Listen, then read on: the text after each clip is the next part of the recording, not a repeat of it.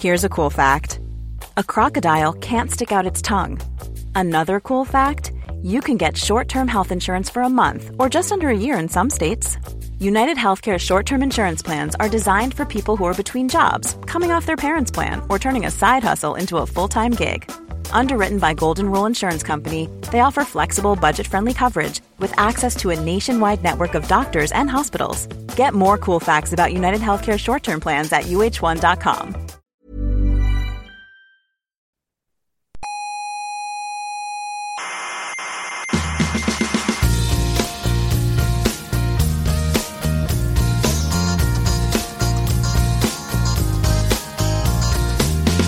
Aquí comienza Coffee Break, la tertulia semanal de la actualidad científica. Yo cuando oigo hablar de ciencia, ¿Sí? me, me excito ¿Se excita? sexualmente. Ajá. O sea que empiece esto ya porque ¿Por qué qué? tengo ganas de pasar un buen ratico.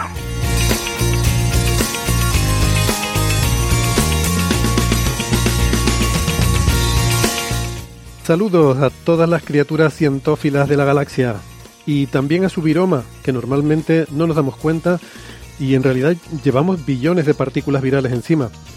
Pero hay días como hoy que, por lo que sea, eh, se vuelve uno más consciente de su presencia. Y, una cosa, que también son oyentes del programa eh, y deberían contar en las estadísticas de escuchas. Así que la próxima vez que les pregunten en el EGM, añádanse ahí un par de billones, eh, un par canario.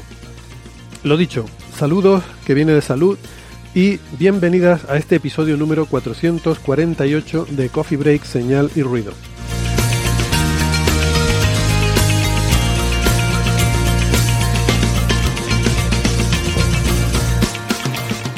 Hoy hablaremos de GPT y lo que podría ser un gran avance en el camino a imitar la inteligencia humana, o por lo menos la española.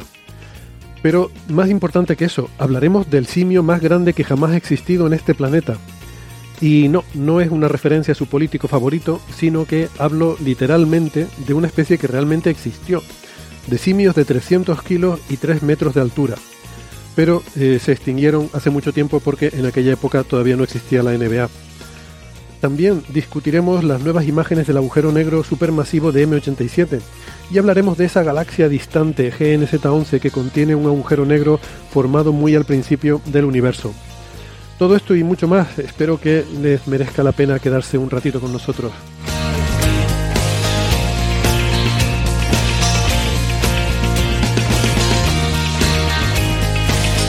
Ya saben que tenemos una página web con toda la información que es señalirruido.com. Ahí están todos los audios de todos los episodios anteriores y las referencias, los papers, todos los temas que tratamos cada semana. Ahí pueden encontrar todas las referencias. También la forma de contactarnos en redes sociales para dejarnos sus preguntas, sus comentarios, críticas o sugerencias. Y también por si quieren apoyar este podcast, eh, si quieren invitarnos a un café, lo pueden hacer apoyándonos en Patreon o en PayPal. Tienen también toda la información en la página web. Y vamos ya eh, con las presentaciones que hoy van a ser cortitas, hoy va a ser breve. Hoy me acompaña Alberto Aparici, que es doctor en ciencias físicas, es comunicador científico en el Instituto de Física Corpuscular de Valencia, el IFIC. Hola Alberto, ¿cómo estás? Hola, hola, pues encantado de estar aquí una semana más eh, con un día primaveral en Valencia, en la costa del Mediterráneo. La verdad es que eh, hacen 18 grados, pero parecen 24, 25. Eh, es la primavera en enero. No sé muy bien si es el cambio climático o que nos ha tocado, pero bueno, es un día muy bonito. Pues sí, eh, hoy nos toca a nosotros cargar con el peso de llevar la información meteorológica a todos los rincones del imperio. Exacto, Porque exacto. hoy no nos acompaña Francis Villatoro, que ha tenido que desplazarse para una tesis doctoral en Santiago de Compostela. No sé si será con el amigo José o, o alguna otra cosa, ya nos contará. Pero Es más, estoy, estoy viendo que en Málaga de verdad están en primavera, 23 grados. Qué maravilla, qué fantasía. Exactamente, me lo tenía yo aquí apuntado también para ver el tiempo en Málaga, efectivamente. 23 grados, hace un poquito de brisa, ¿eh? Eh, se, se está un poco... eh, la, la- la brisa refresca, pero al, al solito está muy agradable para pasear una perrita. Si, si uno tiene y quiere pasear una perrita por Málaga, pues eh, se está muy agradable el tiempo para eso. O si quieren pasear una iguana también, ¿eh? Quiero decir. Ya, lo, lo decía porque es el comentario que suele hacer Francis. Sí. Bueno, em, pues, pues nada, luego eh, más tarde se nos unirá eh, Gastón Giribet en la cara B, Pero si te parece, Alberto, vamos nosotros con los temas de la cara A y, eh, como te decía antes de empezar, eh, bueno, yo pido disculpas por mi voz, aunque esto ya empieza a ser casi una sección fija de Coffee Break últimamente, porque desde principios de diciembre ando con este catarro, y pero yo, yo tengo la esperanza, no, no pierdo la fe en que algún día pues eh, terminará y, y volveré. iba a decir a estar bien, me conformo con estar normal, porque lo de bien ya lo, ya lo doy por perdido. Em, y entonces, antes de entrar con los temas que teníamos pensado, le, pedí a Alberto eh, tomar un par de minutos para aclarar una cuestión que hemos estado viendo en redes sociales y en medios de comunicación en estas últimas semanas, eh, más concretamente desde principios de año. Em, bueno, han empezado a salir artículos eh, y comentarios en medios de comunicación sobre la posibilidad de que el James Webb haya descubierto vida en otros planetas, haya descubierto biomarcadores en un exoplaneta y la posibilidad de que eso se vaya a anunciar en los próximos meses. Y al principio esto es lo típico que uno no le hace caso, porque siempre hay una, una cierta marejada de fondo de este tipo de, de, mm, eh, de historias en medios, en redes sociales, pero, eh, claro, esto es como, en fin, como, las detecciones de partículas, ¿no? Eh, me pareció que ya empezaba a haber un exceso, ¿no? Que empezaba a haber un cierto exceso de... que había un exceso sobre el fondo normal de, de noticias de, de aliens. Em, y entonces, pues, eh, quise ver un poco de, de dónde venía este exceso, si había alguna fuente puntual que lo hubiera producido. Y el caso es que sí. Em, hay un artículo em, que se publicó en un medio que se llama The Spectator, creo que es un medio inglés, no estoy seguro si es inglés o estadounidense, creo que es inglés o británico, y lleva por título ¿Hemos descubierto aliens? ¿Have we just discovered aliens? Um, sí, es un medio británico. quiero, quiero, quiero recordar a los oyentes una cosa que yo creo que ya he dicho alguna vez en Coffee Break. Son palabras de mi director de tesis, Arcadi Santa María, que es un hombre sabio, que me dijo, cada vez que un paper lleva como título una pregunta, la respuesta es no. Exacto. Porque si la respuesta fuera así, dirían, hemos descubierto aliens. no se lo preguntarían. Exactamente. La respuesta es que no. Em, y, pero claro, eh, como en todas estas cosas, lo interesante es preguntarse eh, o, plantearse las implicaciones de la pregunta y, sus posibles eh, orígenes, ¿no? En este caso, este medio eh, basa esa... Mm, eh, o sea, cuando tú haces una pregunta es porque consideras que existe una posibilidad de que haya duda. Eh, en general, como dice Alberto, pues asumimos que no se han descubierto aliens porque ya lo sabríamos. Y si no lo sabemos, pues, pues es que no se han descubierto. Pero cuando tú planteas la pregunta es porque puede haber alguna razón que te lleve a pensar que quizás sí. ¿Cuál es la razón que le lleva a pensar que quizás sí? Pues, bueno, lo que, lo que suele pasar, comentarios de personas, ¿no? Este medio escribe un artículo basándose en el comentario que hace eh, una, una, persona, una astrónoma relevante, en una gala de fin de año y expresando sus deseos para el año siguiente, en los cuales expresa su deseo de que se descubran aliens. Pues en función de eso se hace un artículo periodístico. yo entiendo que es difícil encontrar artículos en época de fin de año, entiendo que es difícil encontrar temas de los que hablar, pero bueno, no solo se publica ese artículo, sino que luego se reproduce en muchos medios. ¿no? En España, por supuesto, el, primero de haber sido el Confidencial, donde ya hemos visto también reproducida la noticia, porque están ahí a la que salta. Em, pero quiero eh, explicarles esto en un poquito de detalle. la referencia a la que hace alusión este artículo en The Spectator es una investigadora del University College de Londres que se llama Dama. Eh, no, Dama no es el nombre, es el título. Eh, Dama es el equivalente a ser, ¿no? Le sonará más en, la cultura británica, dan estos títulos honorarios de ser a, pues a un señor que, que, haya sido distinguido, ¿no? Por, en este caso por la familia real, como una persona eh, muy importante para la sociedad, pues el equivalente femenino llaman dama, ¿no? Dame. No lady, porque yo tenía, tenía esa duda, digo, ¿esto es lo mismo que lady? No, lady es un título nobiliario, puede estar asociado a ser eh, si, eres si eres un ser consorte. Quiero decir, lady. lady sí puede ser la esposa de un ser. O la esposa. Pero, ¿qué, qué, qué es ser un consorte, acaso? Eh, bueno, ya ahí nos entramos en un lío en el que me gustaría, por el que me gustaría pasar de puntillas, ¿no? Y sobre todo visto lo de Oppenheimer la semana pasada, me voy a ceñir aquí al, a la escaleta.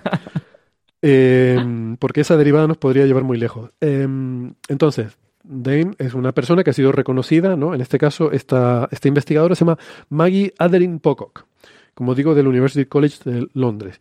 Y estaba en una gala televisiva de la BBC, de estas galas de fin de año. Y ahí, pues el presentador, pues le pregunta un poco eh, lo, que dije, ¿no? Que, que, que eh, qué le gustaría ver el año, el próximo año, y dijo que el descubrimiento de vida alienígena, ¿no? Y entonces repregunta, ¿no? El presentador, pero, pero esto es posible, y ella dice, pues, pues, posiblemente sí, o algo así, ¿no? Eh, sabemos que la vida está ahí fuera, o algo así fue lo que, lo que respondió, ¿no? Bueno, pero aquí el periodista dice, bueno, si fuera solo este comentario, pues evidentemente podría ser un, un caso puntual.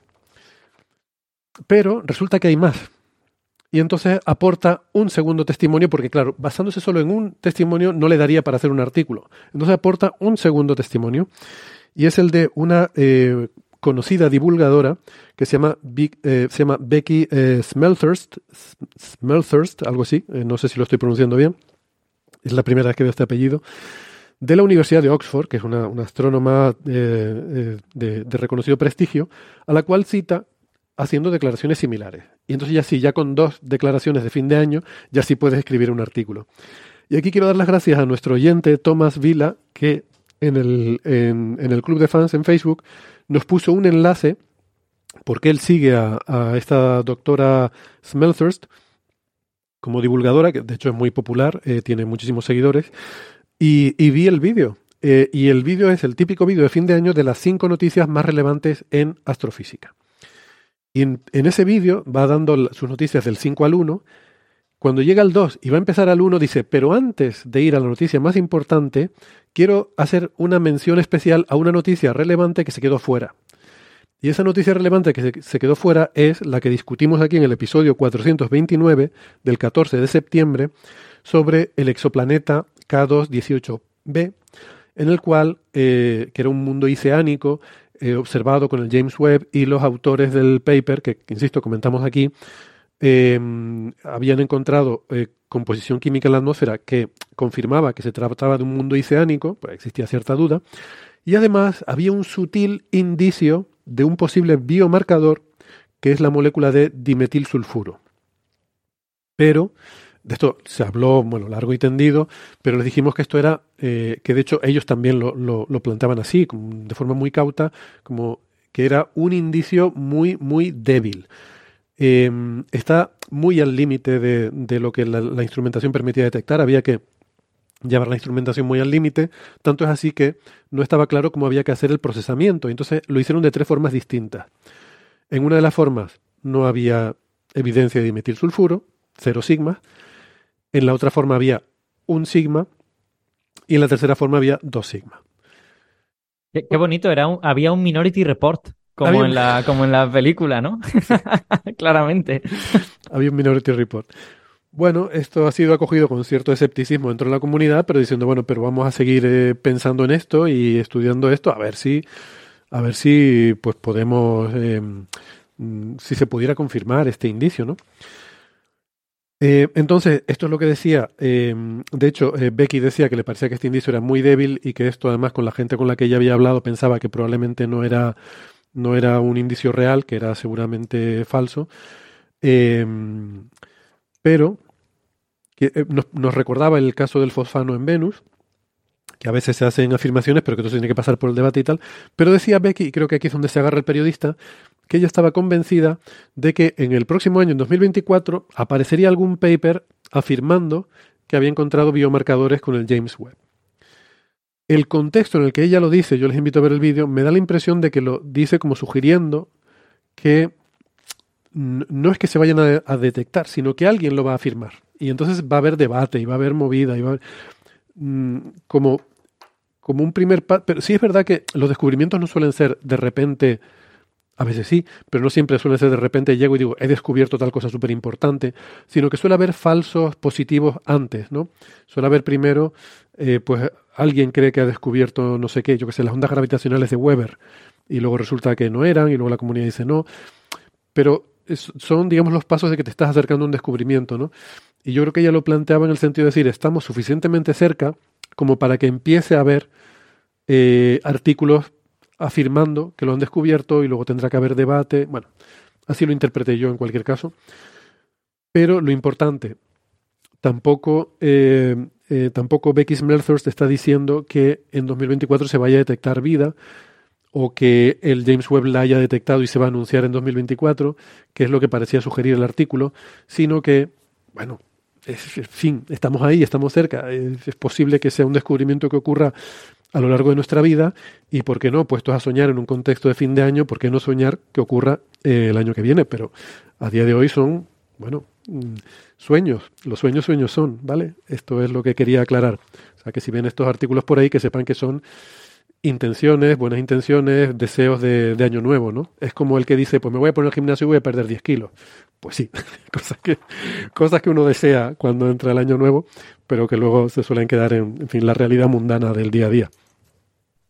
A mí, a mí me parece un caso, bueno, quiero decir, es que parece todo comentario sobra, ¿no? Quiero decir, salvo, salvo que tengas eh, 13 años y este sea el primer coffee break que has escuchado en toda tu vida, esto ya lo hemos escuchado tantas veces que todo comentario sobra, ¿no? Pero, pero es un evidente caso de frivolidad periodística, ¿no? Hay ciertos temas en donde hay barra libre y en donde en cuanto uno tiene cualquier asomo de que quizá podría ser una excusa, pues ¡pam! Pone que quizá hemos eh, detectado aliens en el titular y ya está, y, se, y se fuma un puro. Claro. Pues nada, les recuerdo eso, que si quieren enterarse bien de qué iba ese trabajo del dimetil sulfuro, lo comentamos en el episodio 429 eh, y, y, ahí lo tienen todo, pero no hay nada nuevo, es lo que quiero insistir, no hay novedades, no, no se han perdido nada. Vamos, sí, sí, están preguntando, ¿esto qué ha pasado aquí? No, no ha pasado absolutamente nada. Ojalá pase algo en 2024, pero hasta ahora no ha pasado nada. Así que a lo, mejor, a lo mejor sí que es instructivo reflexionar un poco sobre el método periodístico. Quiero decir, este es un artículo que jamás debería haber existido porque no tolera el, la comparación con otras posibles temáticas. Tú lo escribes porque va sobre aliens. Imagínate que una persona en Año Nuevo, eh, no quiero frivolizar, ¿eh? pero que una persona en Año Nuevo dice, hombre, pues desearía que acabe el conflicto entre Israel y Palestina, cosa que yo creo que muchos deseamos, efectivamente. Eh, y que otra persona, un experto en geopolítica, dijera, pues yo creo que el año que viene podría haber avances en, el, en el, la consecución de la paz y tal. ¿Tú te crees que algún periodista escribiría un artículo diciendo se está fraguando la paz entre Israel? Nadie escribiría eso, jamás. Nunca nadie haría eso. ¿Por qué? Pues porque, experto... porque es, uno es un tema serio y otro es un tema de, de, chufla en el que se puede escribir lo que quieras. Claro, o incluso aunque el experto dijera, ojalá el año que viene sea el año en que se... ¿no? Pero bueno. Claro, efectivamente. Bueno, venga, pues vamos entonces, Alberto, con nuestro tema de portada.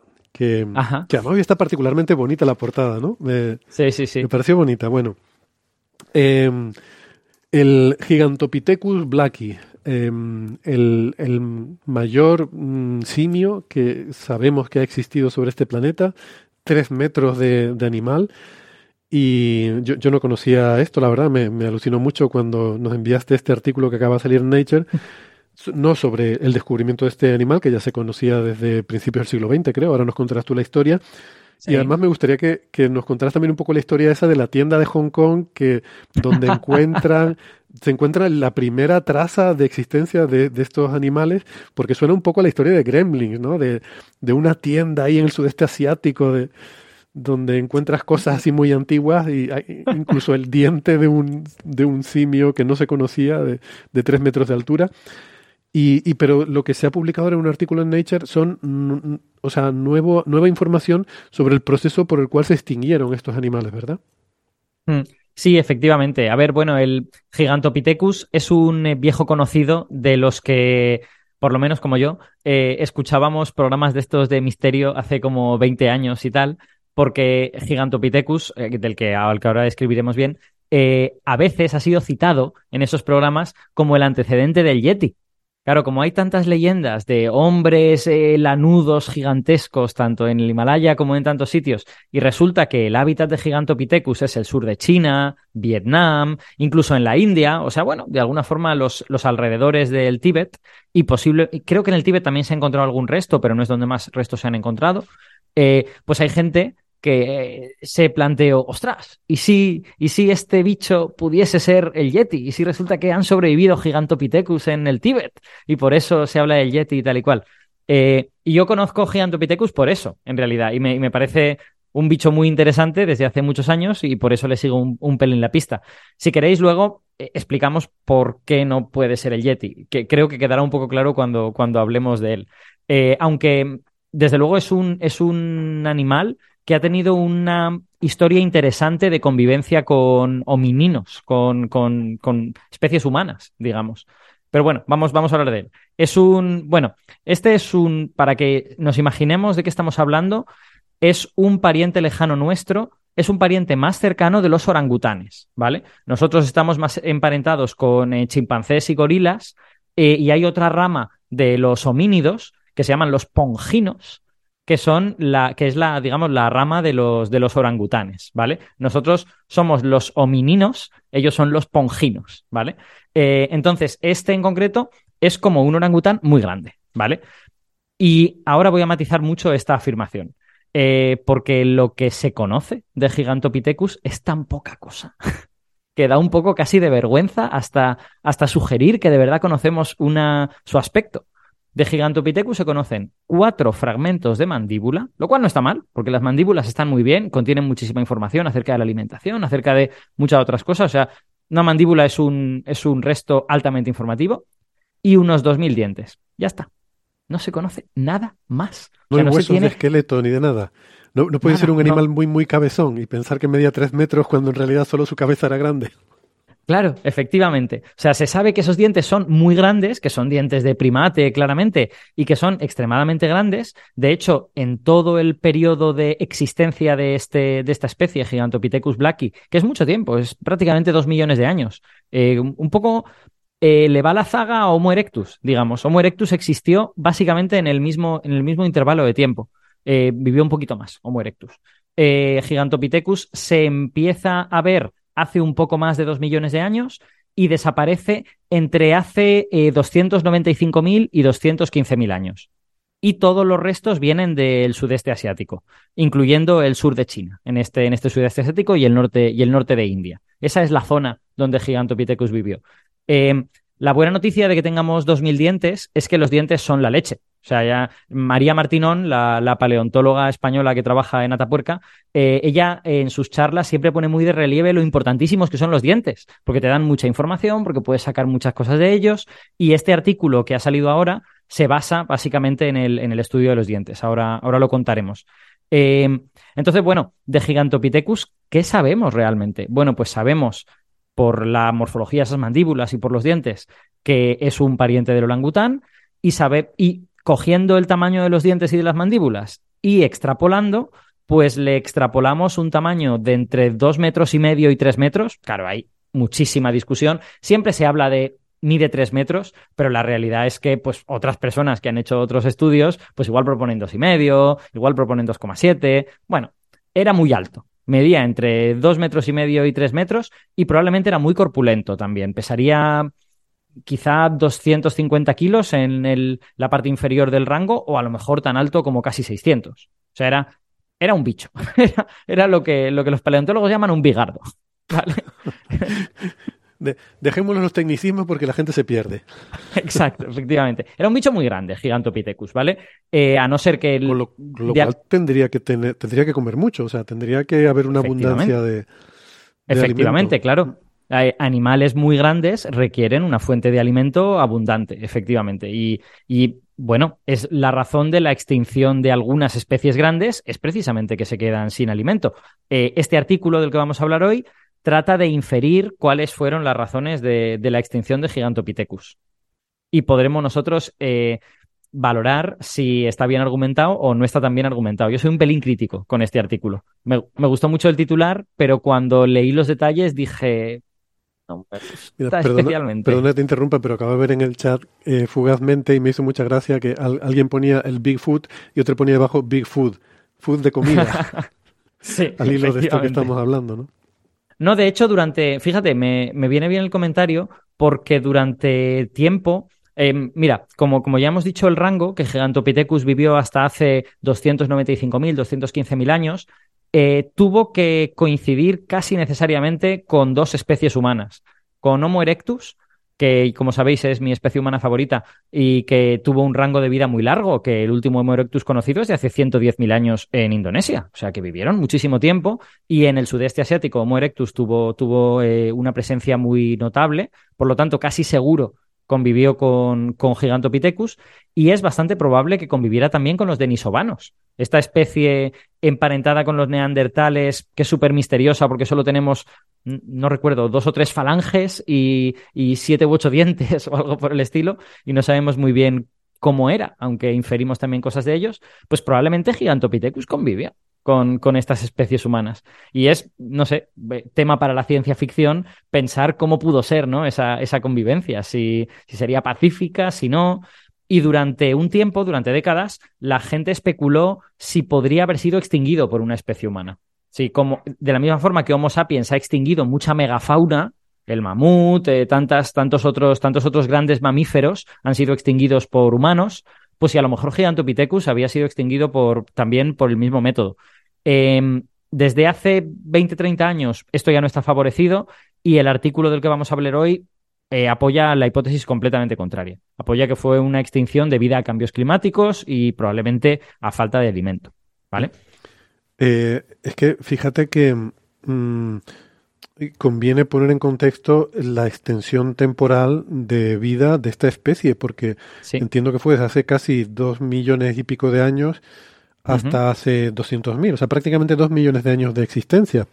Exacto. Eh, o sea, y, no, no, es de, y, desde hace y desde hace 600.000 o 700.000 convivía con Homo erectus, ¿eh? porque Homo erectus estuvo en el sudeste asiático cientos de miles de años, más tiempo del que la especie humana ha existido. Ya. O sea, la, la, el Homo sapiens, perdón. La especie humana son muchas especies humanas. Si seré idiota, que lo que me cuesta estar un rato yendo a hablar de Homo erectus y no hacer algún chiste tonto, pero sigamos, por favor. Quítatelo, es, es, Homo erectus es fantástico. Inventaron, empezaron a usar el fuego, o sea, quiero decir, era gente muy lista Homo erectus. Y me cae súper bien y, y, me gusta que... Sigamos, sigamos. bueno, pues, pues ya tenemos un poco planteado cómo es esto, también las dudas respecto, respecto a las reconstrucciones. Podréis ver, bueno, si buscáis en Internet muchas reconstrucciones diferentes de Gigantopithecus, tened claro que todas son especulativas porque lo que sabemos de verdad tiene que ver con la mandíbula inferior, creo que no tenemos ninguna mandíbula superior, son mandíbulas inferiores todo, si no estoy equivocado, y con los dientes. El, resto tenemos que inferirlo de su parentesco con los orangutanes. Y claro, pues cuando se reconstruye, pues haces una cosa que sea como un gorila muy grande, pero con cara de orangután, no sé, una, una cosa peculiar. Ah, sí, un detalle que se me había olvidado. Eh, aunque al principio, y ahora hablaremos de su descubrimiento, se reconstruyó Gigantopithecus como un ser bípedo, eh, a día de hoy se tiende a pensar que debido a su peso tan grande y tal, lo más probable es que fuera básicamente cuadrúpedo, como los gorilas, digamos. Mm. Que los gorilas que básicamente se son. En las manos, ¿no? Eso es. Utilizan las manos básicamente como patas delanteras, aunque de vez en cuando se pueden levantar a dos patas y no pasa nada, tampoco se caen. Pues probablemente vale. esto era un gorila muy grande, digamos, un gorila gigantesco en ese, en ese sentido. Y si quieres, pasamos a comentar eh, cómo fue descubierto, que la verdad es que es graciosa la historia. El, ya sabéis que en Oriente los huesos, el polvo de huesos y todo esto es muy apreciado en, en, los mercados estos de medicina tradicional china, así medio magufa y todas estas cosas. Y por lo tanto, cuando alguien tiene uno de estos restos, se vende, se vende en los sitios. Entonces, en el año 1935, en una farmacia en Hong Kong, un, paleo, un paleontólogo, un paleoantropólogo que se llama Ralph von Königswald, eh, se encontró con un diente muy grande en esa farmacia de Hong Kong y dijo, yo voy a comprar esto porque esto puede ser un descubrimiento. Pero a ver, tal, como yo, tal como yo lo he entendido, no, no pensemos en una farmacia como las farmacias modernas, un sitio que entras y tiene eh, un aspecto como muy aséptico, muy higiénico. O sea, yo me lo imagino como una tienda de anticuario, una especie de mezcla entre tienda de anticuario, mercado, el sitio donde comprarías eh, cuerno de unicornio, por ejemplo, ¿no? Sí, exacto, efectivamente. Algo así. Y probablemente escamas de pangolín, los pobres pangolines que están ahí medio extinguiéndolos y tal. Y un gremlin, eh, donde podrías sí. comprar un gremlin. Efectivamente. Yo no, no, sé cómo sería esa farmacia Hong Kong, la verdad es que yo no he estado y hace ya pues 90 años de aquello, ¿no? Pero probablemente sí que se parecería bastante a una tienda de viejo, más que a otra cosa. Eh, bueno, pues encuentra ese diente y como que da un poco la alarma de, hey, he encontrado esto, esto parece pertenecer a un primate muy grande y tal, Y eh, al cabo de unas décadas, la gente empieza a hacer búsquedas sistemáticas para tratar de encontrar más restos de este, de este ser en las cuevas y en los yacimientos paleontológicos de la zona. Y se empiezan a encontrar dientes, sobre todo. Se encuentran dientes, después se encuentran un par de fragmentos de mandíbula inferior, con lo que ya tenemos prácticamente todo el corpus no dental de, de Gigantopithecus. Y con el paso de las décadas se han encontrado muchísimos más dientes en otras tantas cuevas y es donde llegamos a esa prácticamente dos millares de dientes que son el corpus total, ¿vale? Entonces, bueno, para mí la historia de Gigantopithecus ejemplifica muy bien lo difícil que es hacer paleontología de vertebrados. Los vertebrados, y sobre todo los vertebrados muy grandes, no son súper abundantes. Y cuando fosilizan, que fosilicen bien o mal depende mucho del lugar donde vivían. Si viven en zonas así como de aguas someras, eh, pantanos, es más fácil que fosilicen. Y si viven en zonas muy áridas, en plan en lo alto de montañas, es extremadamente difícil que fosilicen.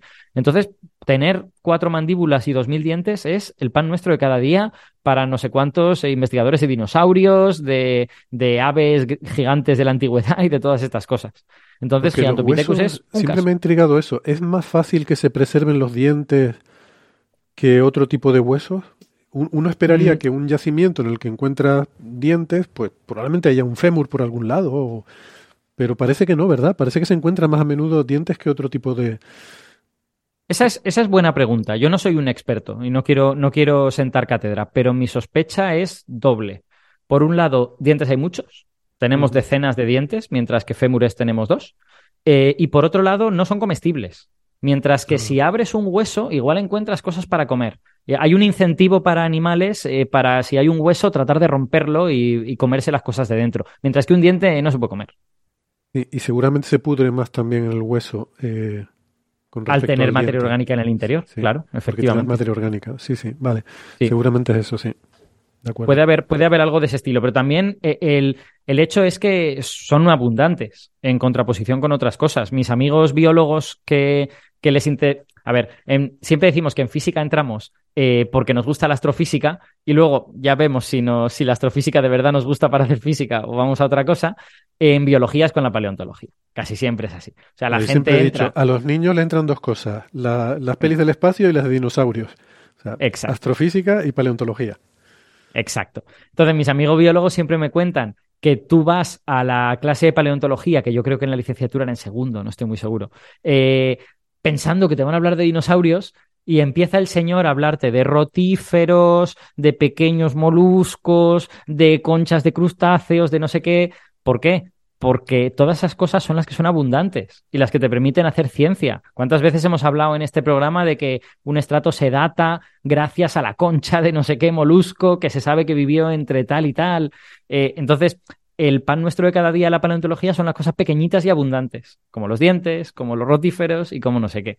Entonces, bueno, esto es lo normal. Bien, bien. Si quieres, eh, podemos ir a. Bueno, antes, antes de ir a hablar del artículo, déjame que hable un poco de esta especie como de leyenda urbana de que Gigantopithecus podría ser el Yeti. Ah, ¿Vale? Em, esta leyenda urbana eh, es fuertemente improbable, por, sobre todo porque es que no convivió con el ser humano. ¿Vale? El ser humano llegó al sudeste asiático si no estoy, estoy hablando de memoria, pero si no me equivoco, como hace unos 60.000 años, ¿vale? El Out of Africa es hace 75.000, aunque hubo como salidas anteriores, pero que se sepa ninguna llegó al sudeste asiático, eh, con lo que Gigantopithecus llevaba muchísimo tiempo extinguido cuando, cuando Homo sapiens llega allí.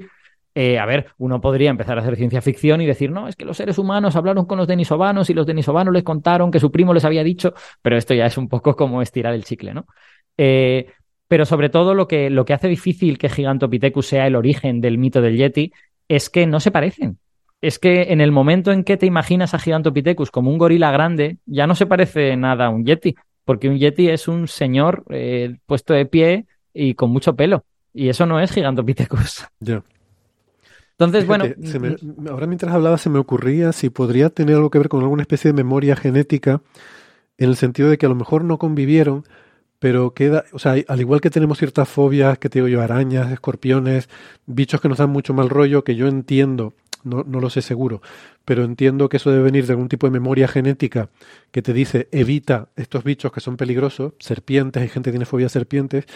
Quizás hemos heredado, aunque el ser humano eh, propiamente dicho no haya convivido con estos gigantopithecus, pero que hayamos heredado por parte de alguna línea que sí convivió eh, alguna memoria genética, es decir, evita estos bichos y que entonces tengamos alguna especie de terror subconsciente a criaturas muy grandes y peludas. Pero no lo creo porque no es el caso. Quiero decir que hoy en día, aparte de esa leyenda, no conozco a nadie que diga, me dan miedo las arañas, los, escorpiones y la gente grande y peluda. No, ¿verdad?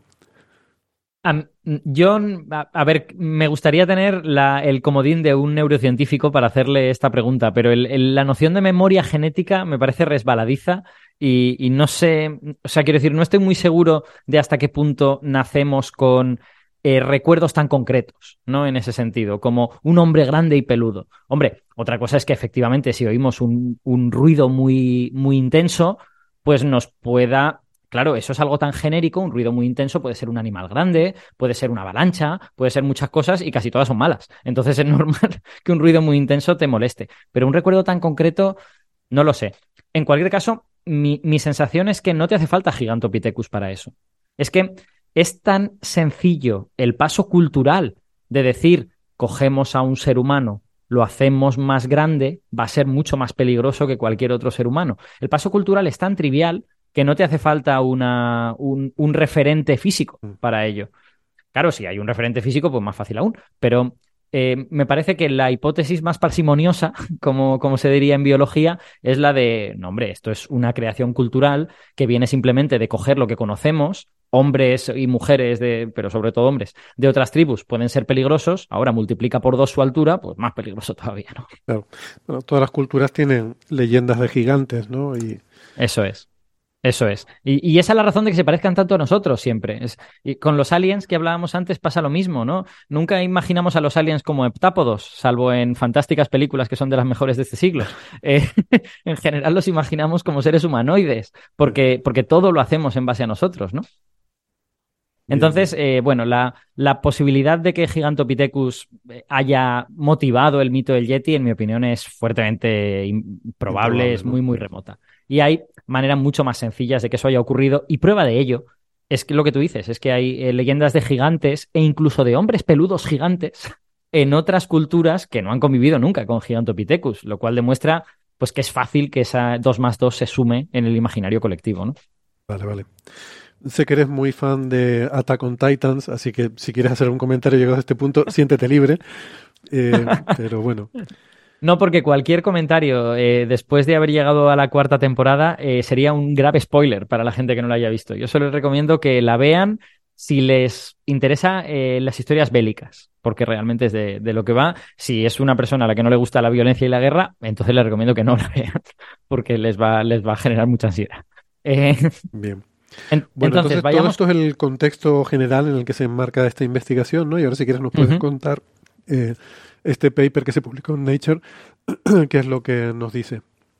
Exacto. El, artículo eh, básicamente lo que intenta es coger muestras de muchas de las cuevas en donde se ha encontrado Gigantopithecus. Me parece, estoy hablando de memoria, pero creo que son 157 muestras diferentes de 22 eh, cuevas distintas, 11 que tenían restos de Gigantopithecus y 11 que no tenían restos de Gigantopithecus.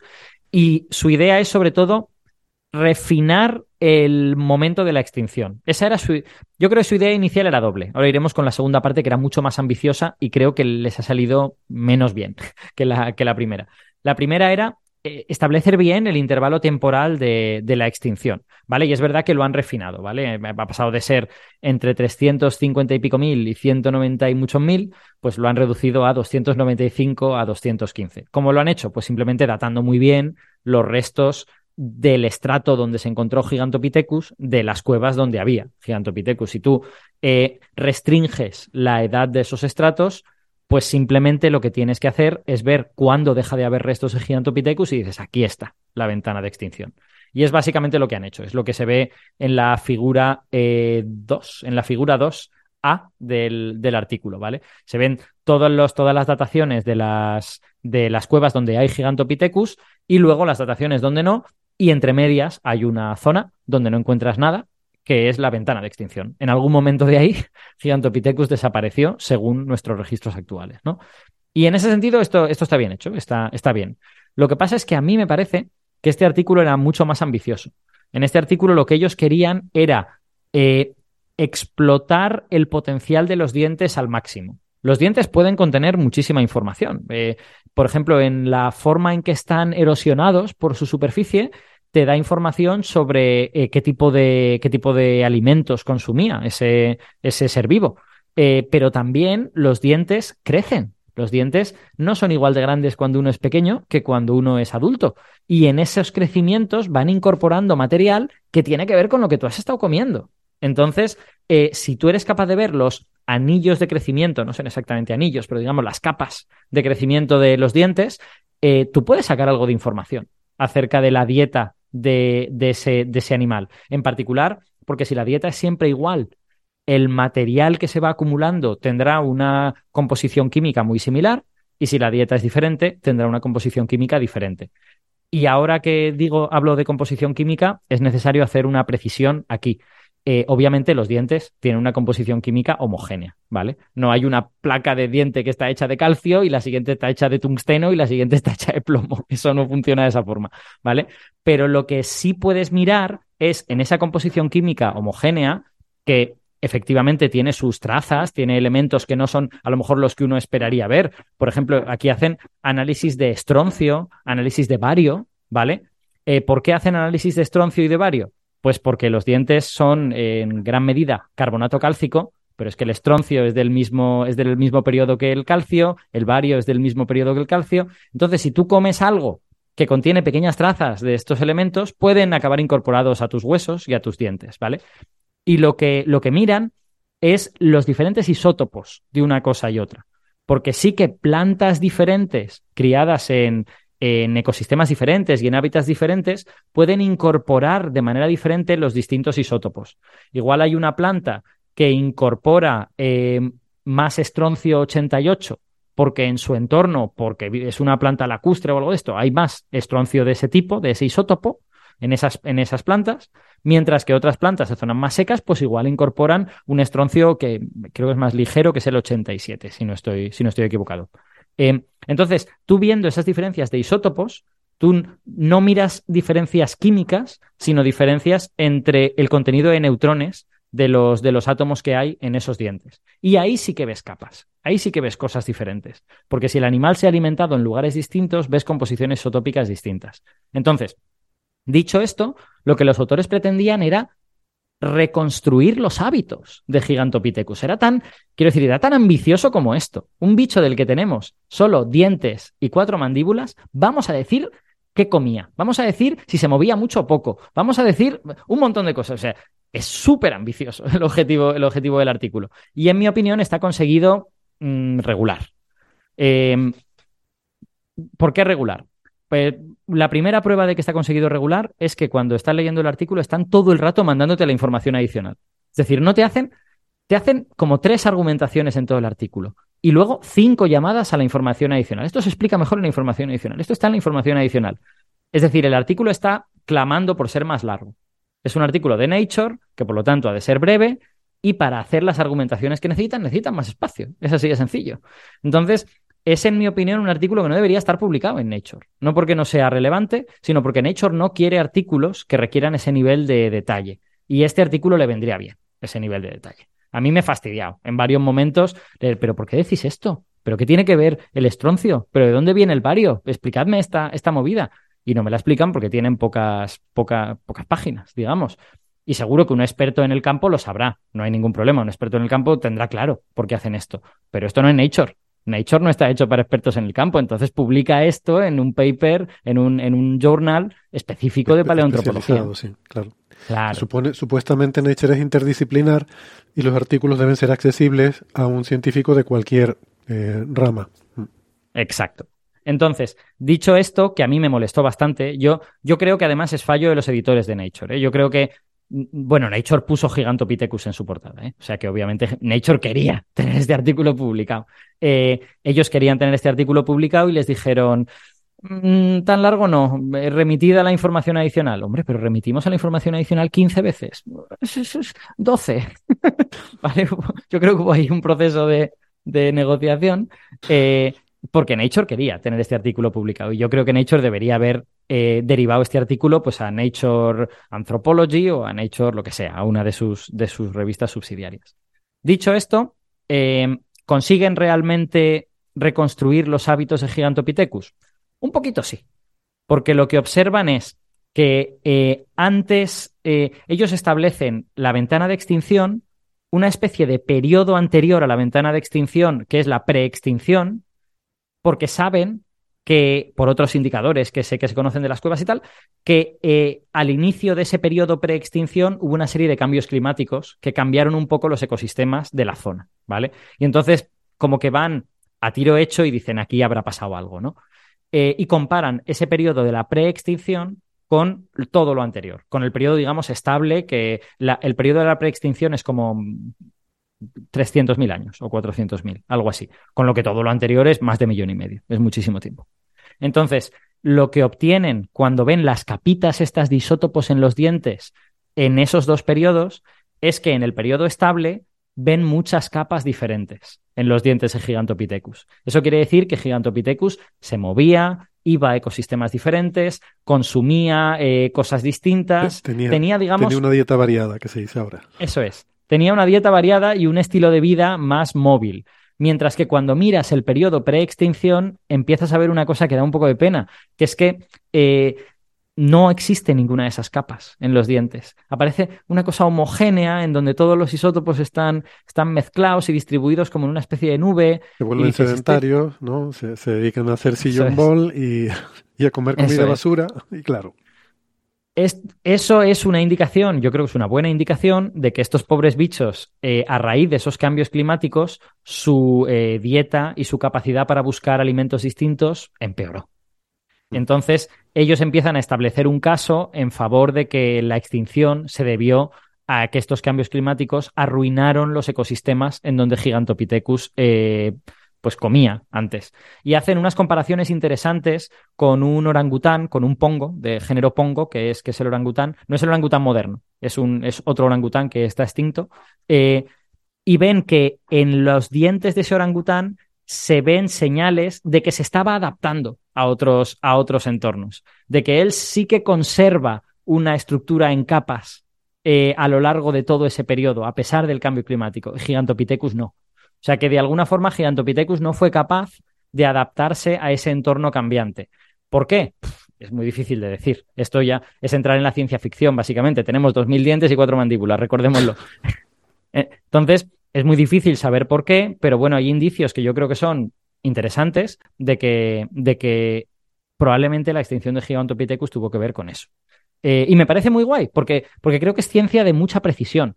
Me recuerda al artículo que estableció que la, la caída del meteorito del final del Cretácico que fue en primavera. Fue en abril-mayo, de ¿vale?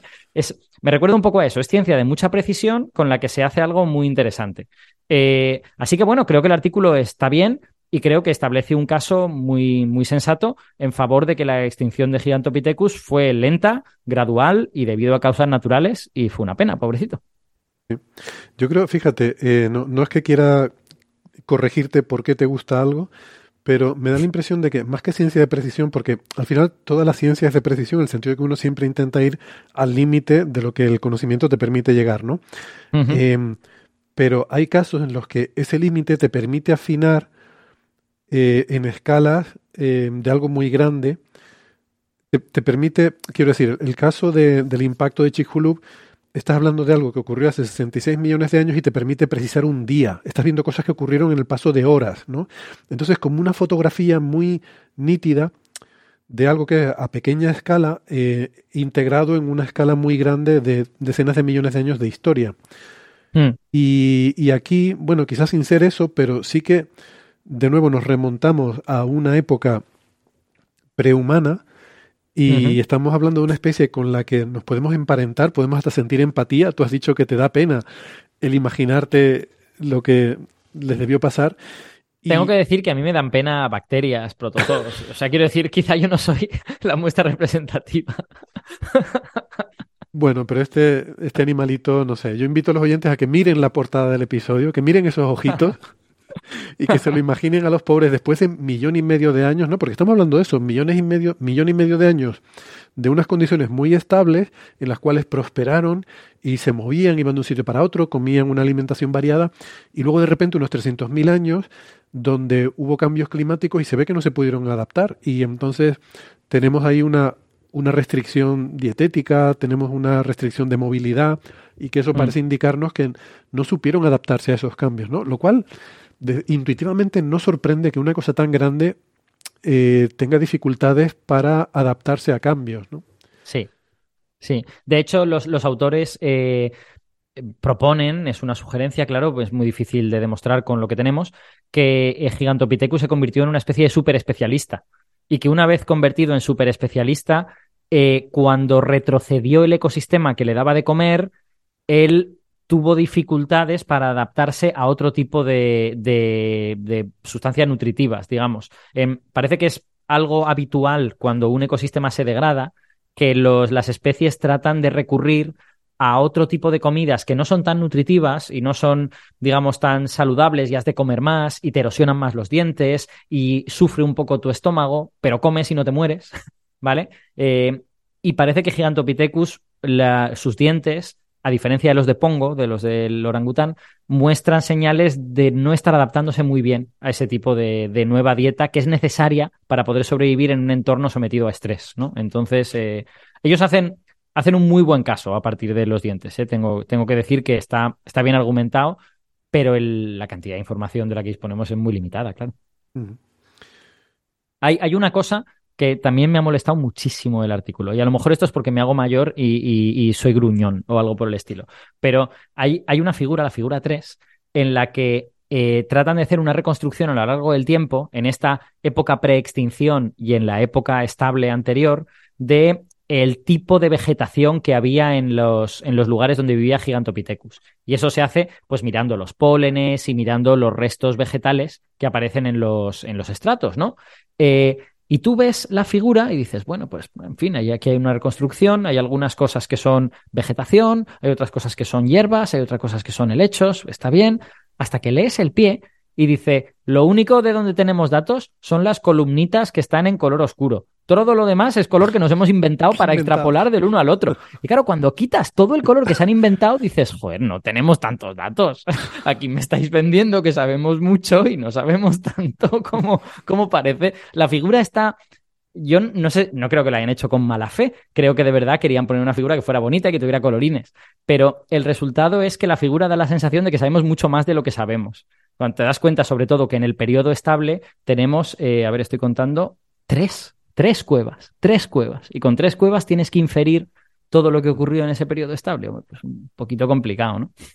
Bueno, también se le puede dar la vuelta. Yo me imagino un autor del artículo diciendo, estoy indignado, no sé si es que me estoy haciendo mayor y tal, pero ayer oí a un divulgador hablando de mi paper y decía que la figura tal, pues hay que leerse el pie de la figura antes de... es que no, no se lee el pie de la figura y luego se creen que nos estamos inventando los datos. Bueno, pero... No lo sé, a mí, yo cuando lo vi dije, están intentando colármela esta gente. Eh, no lo sé. No, yo creo simplemente que es que la figura quedaba un poco vacía y fea, sin colores. Pero, pero a lo mejor habría sido más honesto dejarlo en blanco y que la gente lo reconstruyera en su cabeza, digamos. No sé. Sí, a veces hay un poco esa dicotomía entre si em, hacer tu inferencia, em, digamos que dejando eh, que el modelo libre los datos que no tienes, o interpolar a partir de los datos que tienes, los datos que hay, que el modelo trate de ajustar esa interpolación, ¿no? Eso es. Entonces, de cara a visualizar para un ser humano intuitivamente entender algo, nos viene mejor que nos interpolen las cosas y poder reconstruir una imagen que parezca más completa. Pero a la hora de hacer inferencias es mejor dejar que tu modelo, donde, allí donde no tienes información, decirle al modelo, aquí no hay información, haz lo que te dé la gana, pero ajusta, ciñete aquí donde sí hay información, esto lo tienes que reproducir, ¿no? Sí. Pero bueno. Vale.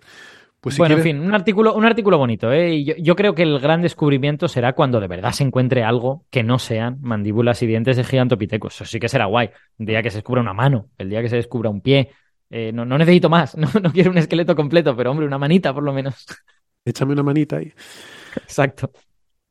Bueno, pues nada, nos acercamos ya al final del primer bloque. Si quieres puedo dar el titular del tema este que quería contar de GPT y ya lo desarrollamos en el segundo bloque, ¿no?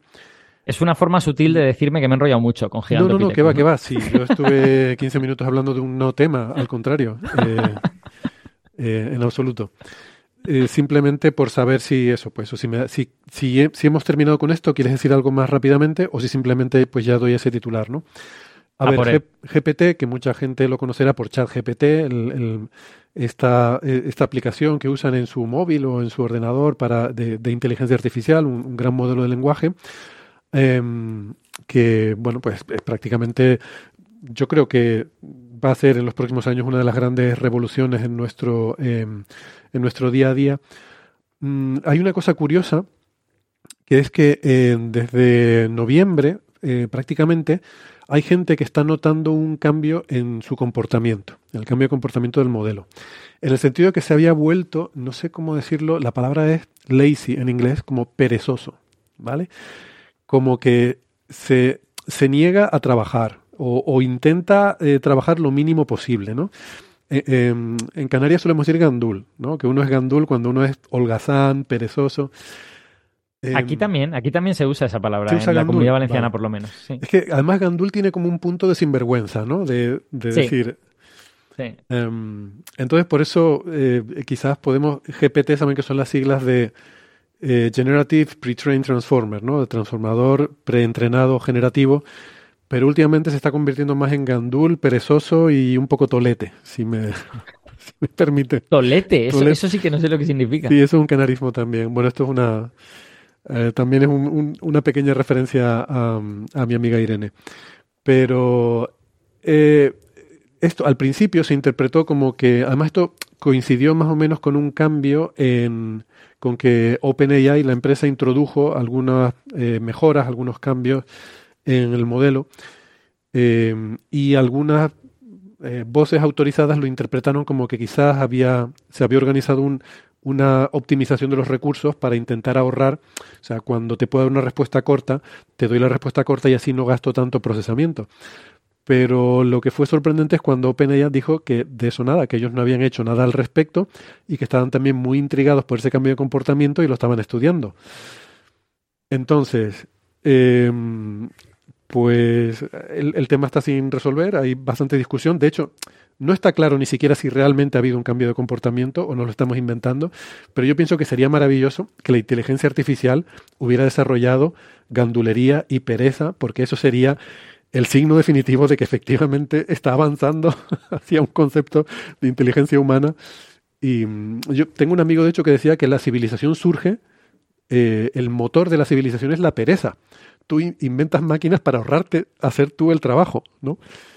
Y eh, bueno, pues de ese tema hablaremos ahora, un poquito de lo que se sabe, de lo que no se sabe. Ya les digo que no hay respuesta, eh, está todo como muy en el aire, pero le, les contaré un poquito ahora en, en el segundo bloque del programa eh, cómo está esta situación y también hablaremos bastante de astrofísica y de agujeros negros. Así que si les interesa, pues ya saben, eh, en el podcast La Cara B continuaremos, continuaremos hablando de estos temas y si no, pues nos despedimos hasta la semana que viene. Que pasen feliz semana. Hasta luego. Hasta luego.